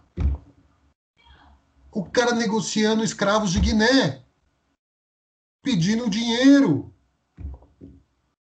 para o governador geral, para o rei, ou, ou lá para o Inácio de Loyola ficando putaço porque o Tomé de Souza não dava dinheiro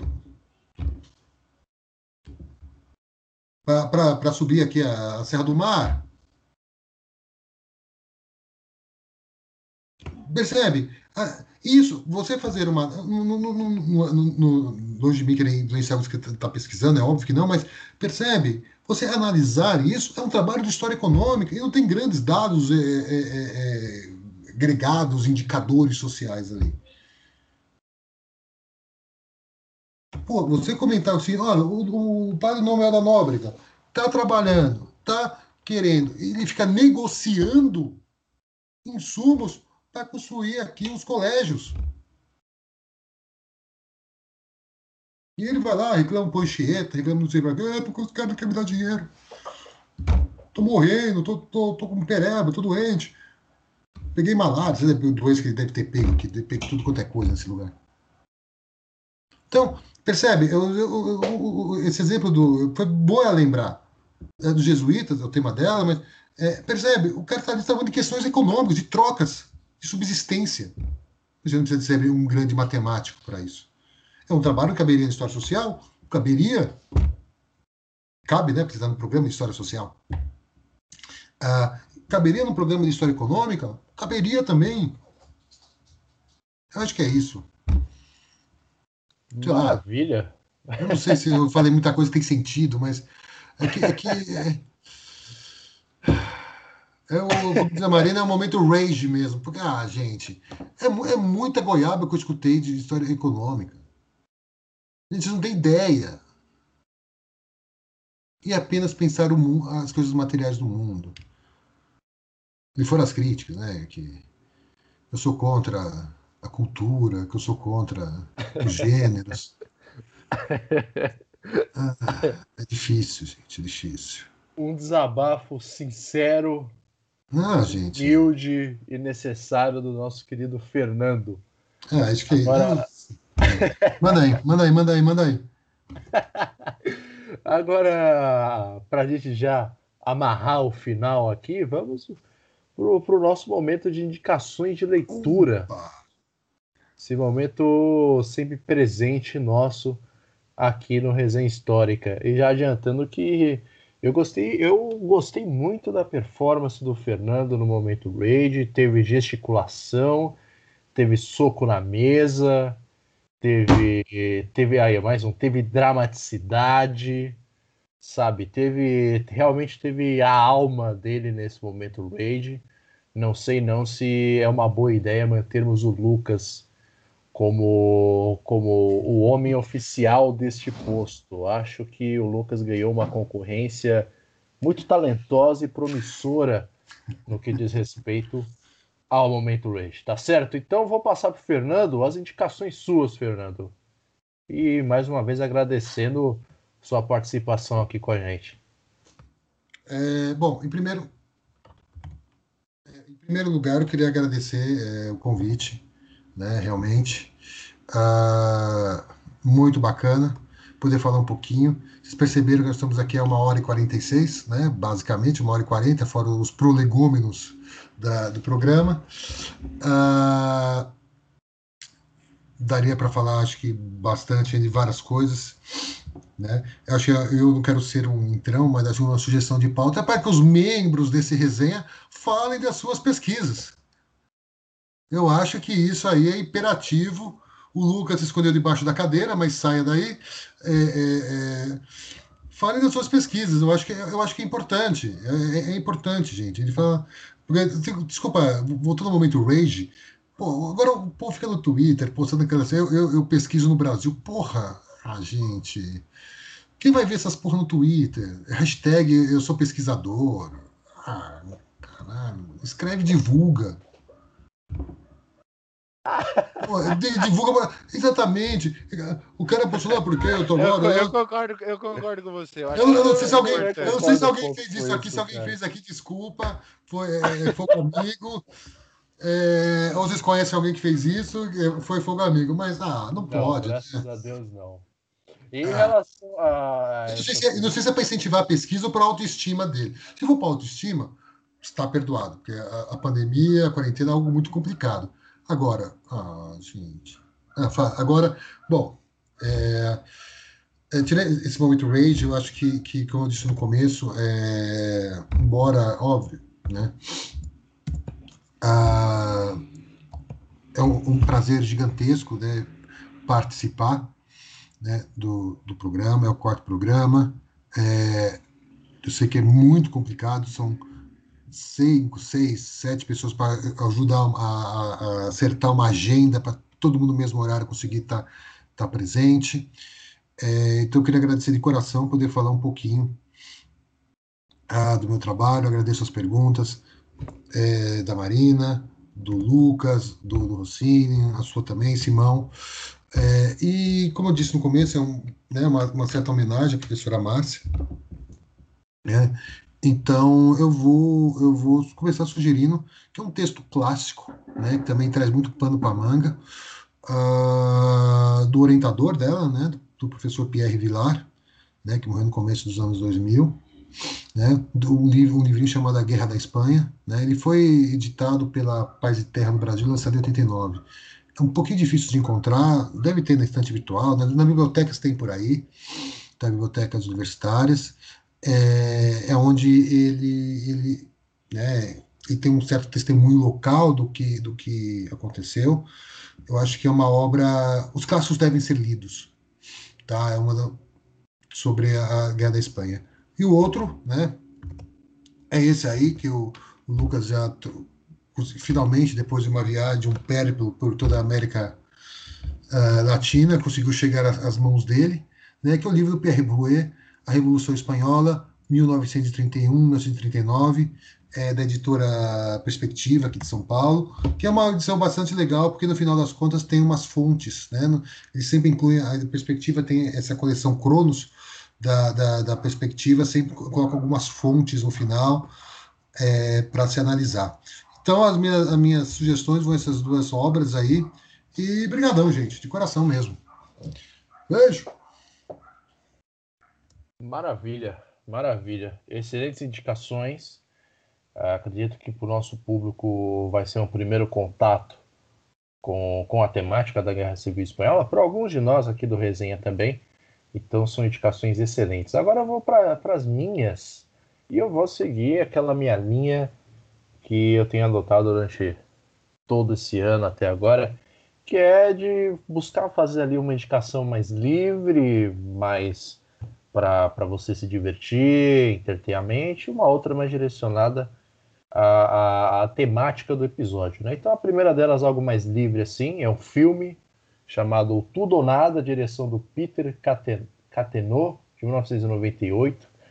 É, o filme se passa na cidade de Sheffield, na Inglaterra, então a crise econômica atinge a cidade de Sheffield, então metalúrgicos da cidade eles se veem sem emprego e um grupo de amigos que trabalha nesse setor decide é, se criar um show de striptease para as mulheres locais da cidade como forma de é, fazerem dinheiro e claro que eles ali não são o, o padrão, o biotipo padrão que, que se vê normalmente na galera que participa desse tipo de espetáculo. Então é, é, é, é bem divertido, vale a pena, dá para você se entreter bastante ali pro, com esse filme. Fica aqui a recomendação. E a segunda recomendação, o livro A Guerra Civil Espanhola, do Francisco Salvado, da editora Zahar. Tá certo? Lucas, suas indicações agora. É, eu não vou fazer tantas indicações, eu vou tentar me conter um pouco menos, né? Eu sempre faço muitas. Mas eu vou indicar um filme. Primeiro, um filme que é o La Língua de las Mariposas, que a direção é do José Luiz Cuerda, de 99. É um filme que eu acho que é, é lindo, assim, tipo, ele é realmente tocante. E acho que é uma indicação realmente importante de ser feita. E aí algumas outras coisas, né? Como eu estudo muito o Picasso, indicaria a série do Picasso que saiu, acho que se, se não me engano, pela Arte 1, NetGeo, enfim, algum desses que é a Genius Picasso, que é a segunda temporada, a primeira temporada inteira só sobre o Einstein, a segunda só sobre a vida do Picasso, é realmente interessante. Pegando ali um pouquinho do Hemingway, é, indicaria o Hemingway e Gilhorn, que é uma, a direção do Philip Kaufman, e quem atua, inclusive, tem uma série de pessoas famosas, tem ali Rodrigo Santoro, tem Clive Owen, Nicole Kidman, o, o Lars Ulrich, o baterista do, do Metallica, e tem um filme que é interessante porque é um cinebiografia, ele mistura ali uma narrativa romântica com algumas cenas reais dos acontecimentos da Guerra Civil Espanhola, é bem interessante. E aí de leitura eu vou indicar duas grandes obras, pensando em quem queira estudar a Espanha ou entender esse acontecimento que é o La República Espanhola e La Guerra Civil, do Gabriel Jackson, é, publicado pela editora Editorial Crítica, e o La Guerra Civil Espanhola, do Rico Thomas, que são dois volumes da editora De Bolsilho. Maravilha, maravilha. Excelentes indicações também. É, Marina Celestino, suas indicações de hoje.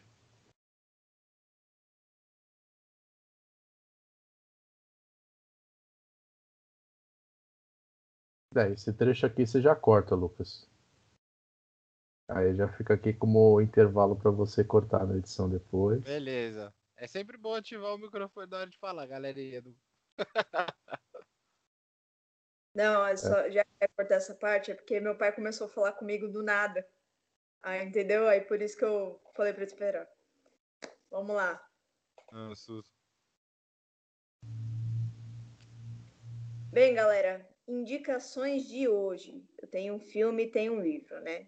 Na verdade, eu vou indicar esse livro por conta do filme. O filme é Terra e Liberdade, de 1995. Ele foi dirigido pelo, pelo Ken Loach, né? E ele foi embasado no livro do George Orwell, que no Brasil ele ganhou a tradução de Lutando na Espanha. Esse livro são anotações pessoais do George. Tem uma edição de 86, lançada pela editora Globo, que é legal dar uma conferida aí, que entra na temática.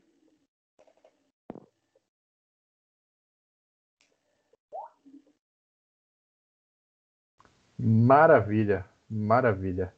É, agora, por último, mas muito importante também, Gabriel Rossini, suas indicações.